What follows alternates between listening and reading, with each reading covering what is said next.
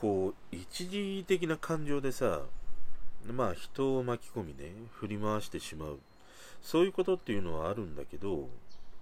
まあそれは結構さまあ仕方のないことだよなっていうふうに思う一方でね。巻き込まれた方としてはうんっていうふうにね思うことがあります。6月5日金曜日今日も話していきたいと思います。こんばんは。今日はまあ一日本当に暑かったね。あのー、もう真夏と言っていいだろうこれ。30度超えだしね。涼しいなっていうふうに思い込んだとしても暑いっていうぐらいだからね。まあこれ本気で暑いなっていうことなんだけど。今はまあベランダをね窓全開にしてこうやって話をしてるとね心地いい風が入ってくるからあのー、まだいいんだけどね。なんかこのまま一気にやっぱり夏になってほしいよねあの梅雨って都会に住んでる限りは本当にもう必要ないなっていうふうに思うからね。俺で言ったらもうね、あの豚肉とかね、牛肉の脂身なんだよ。もう本当に必要ない。あの、豚肉とかでも脂身とかがあると、もう絶対ね、取り除きたいんだよね。それぐらいに必要のないものが俺にとっては梅雨だったりするんだよ。ただ、農業やられている方とかね、まあ、もちろんその自然界においてはこの梅雨っていうのはものすごく大事っていうことはね分かってたりはするんだけどことやっぱりね都心に住んでる限りはやっぱり梅雨は憂鬱でしかないよねただなんかあの梅雨っていうものってさこう四季の中のバネみたいな役割をしてるような気がする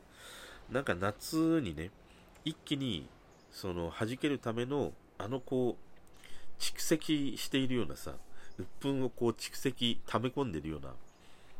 そんな感じの時期というかな、時間なのかなとも思うね。だからあの憂鬱な梅雨があればこそ、あのさ、なんて言うんだろうな、もういても立ってもいられない、外に出たくなるような夏がね、やっぱり来るっていう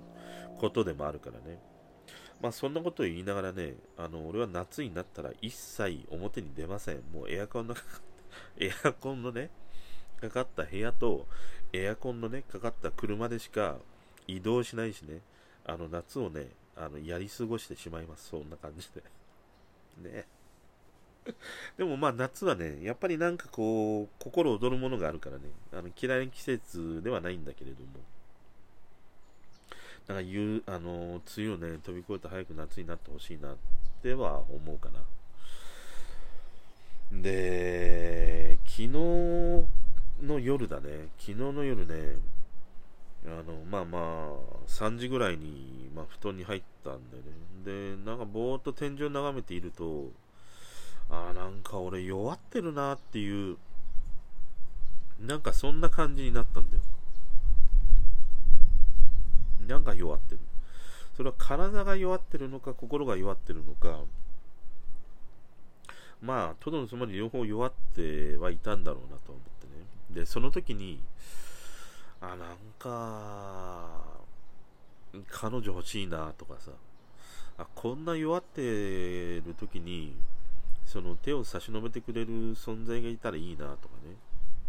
思ったんだよね。なんか誰かと話したいなとか、もっといいのは隣にね、やっぱりね、彼女みたいな人が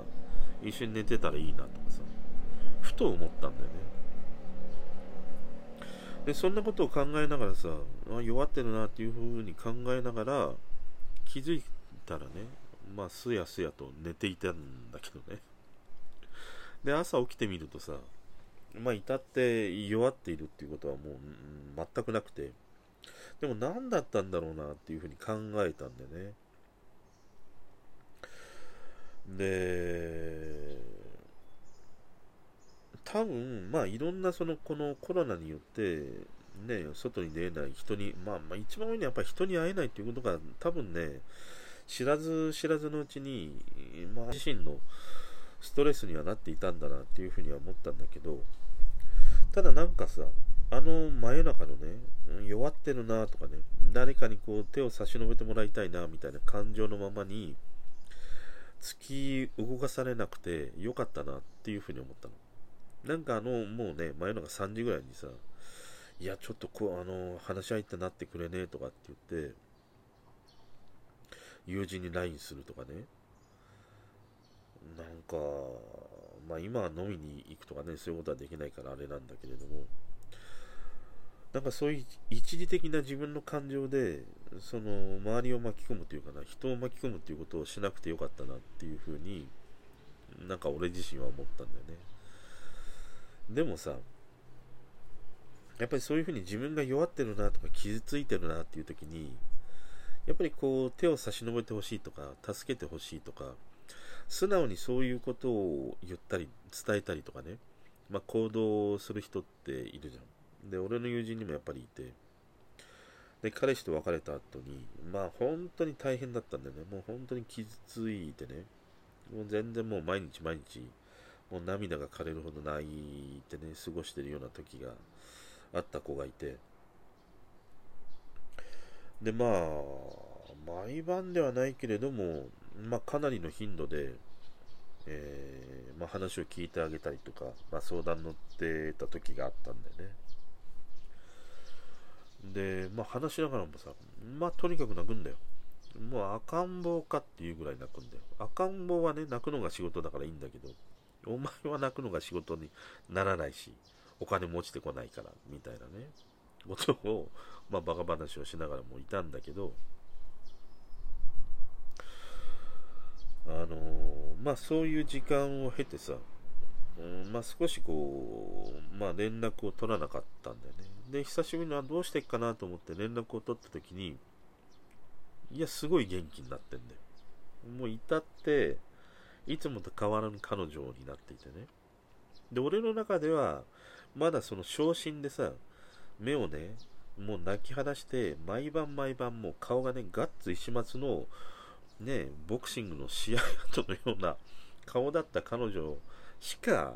ね、キンキンなところでは印象がなかったからさ。そうやって元気な彼女の姿を見ると、あ、立ち直ってよかったなっていう風な思いと、一方では、あれは何だったのかみたいな。夢なのか幻なのかみたいなね。あまりにもそのさ、コントラストがすごいんだよ。もう0と1みたいなさ、感じだったからね。だからまあ、真っ先に思うのはやっぱり女はたくましいなっていうことでもあるし、その、一時的なああいうさ、昇進の感情のままにね、うん、なんか人にこう、ある意味こう甘えられるというのかな。そういうことは、そういうことができるのは、むしろちょっと羨ましかったりもするんだよね。ただ、そういうふうに巻き込まれた側で言うとね、いやいや、いや、いやってことなんだよね。あれだけね、何日も何時間も話を聞きね、相談に乗り、まあ、その結果、その結果がない、どうかわからんけど、まあ、少しは役立っているかなとは思うんだけれども、でもその姿をね、ずっと見てきたし、そういう話を聞いてきた側とすると、なんかちょっとこう ちょっと腑に落ちないみたいな。いや、ずっとね、悲しみの淵にいてくれっていうことではないんだよ。なんか、こうさ、あのグラデーションみたいなことがあるじゃん。立ち直っていくにもね。だんだんだんだん少しずつその昇進の思いがこう癒えていってね。あの、かさぶたとかもそうじゃん。傷ね。転んだ時にかさぶたが出て、あ血が止まってかさぶたができて、で、かさぶた剥げて傷が治るっていう。そのグラデーションというかさ、過程があるじゃん。でも俺にとってその彼女の姿を見た時には、それまでさ、もうぐちゃぐちゃでね、すりむいたすり傷があった時にはもうね、何？美白？状態のツルツルのさ、あの、綺麗なさ、肌になっているかのようなさ、それが、まあ驚きでもあるんだけれども、ん何だったのかなみたいなね。なんかそのここ、あまりにもありすぎるコントラストに、うーん、みたいなね、ことを、まあ思うんだよ。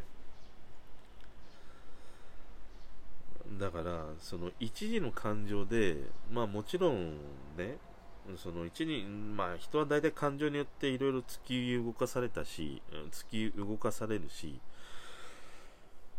まあ行動原理のさ一番とあの発端っていうのはそういうね全て感情だったりするんだけれどもでもそれによってこう人を巻き込んだ時の巻き込まれた方の立場とするとねなんかねなんか何なんだろうねこの感情はね。なんか寂しいっていうことでもないしいやありえねえだろっていう感情でもないんだけれどもなんか素直にああよかったなっていうことといやお前ちょっと調子いいんじゃねえかみたいなこととなんかこうねない混ぜになっている。この複雑な感情ってのはどう表現したらいいんでしょうか。ねえ。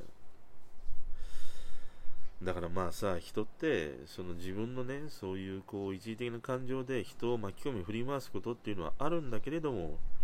俺はむしろねそれができる人の方がうーんいいんじゃないかなとも思う。それができないで自分の中に溜め込んでしまうよりは自分を解放してね結果それがやっぱりさ巻き込まれ巻き込むっていうことは自分をこう理解してもらうとかね受け入れてもらうっていうことでもあるからまあむしろねそれができるのであればそれでいいかなっていうふうには思うんだけど巻き込まれた方としては結構結構ね複雑なこうないませなね気持ちになるんだよっていうこともねちょっとこうね知っといてもらえるとありがたいかなっていうふうにね思いました。